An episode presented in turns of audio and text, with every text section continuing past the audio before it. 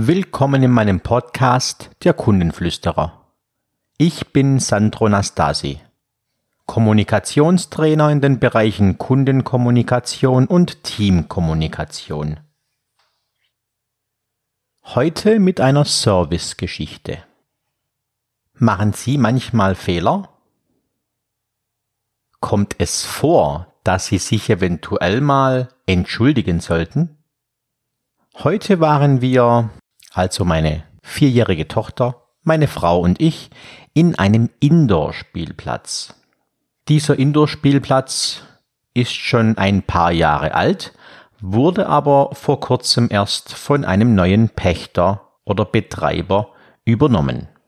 Wir betraten die Räumlichkeiten und direkt am Eingangsbereich die Kasse. Empfangen hat uns der Betreiber selbst. Es war keine sonderlich freundliche Begrüßung. Ich würde sie eher als neutral einstufen. Das Geld, das Eintrittsgeld wurde entrichtet und kein Sterbenswörtchen über das Haus selbst. Man hat sich weder vorgestellt, noch hat man gefragt, ob wir schon mal da gewesen sind, ob wir wüssten, wo die Garderoben sind und ob es was zum Essen oder zum Trinken gibt und so weiter.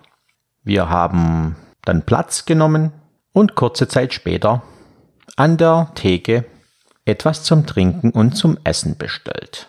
Meine Tochter wollte eine Pizza. Man hat an der Kasse das bestellte Essen bezahlt und man hat einen Bon bekommen. Die letzten zwei Ziffern von diesem, äh, von dieser Belegnummer wurde ausgerufen, wenn das Essen entsprechend angerichtet war. Nach circa 15 Minuten habe ich dann was zum Essen bestellt, bin zur Theke und meine Frau hat mich gebeten, nochmal nachzufragen, wie lange die Pizza noch dauert. Ich war dann an der Theke und habe nachgefragt, wann die Belegnummer, ich glaube 58 war's, denn fertig wäre. Da hat die Dame nur mit dem Finger auf die anderen Bons gezeigt und dass noch einige da wären zum, zum Vorbereiten.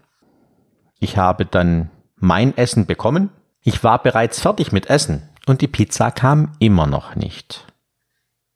Meine Frau ist dann wieder vor, hat dann gefragt, wann denn die Pizza fertig sei und die Frau hat ihr dann erklärt, sie hätte den Bon verschlampert. Sie findet ihn nicht mehr. Aber sie macht die Pizza gleich. Keine Entschuldigung, kein Es tut mir leid. Über 45 Minuten später wurde sie dann aufgerufen. Die Tiefkühlpizza war nun aufgetaut und aufgewärmt. Auch da kein Tut mir leid, kein Sterbenswörtchen über den Fehler.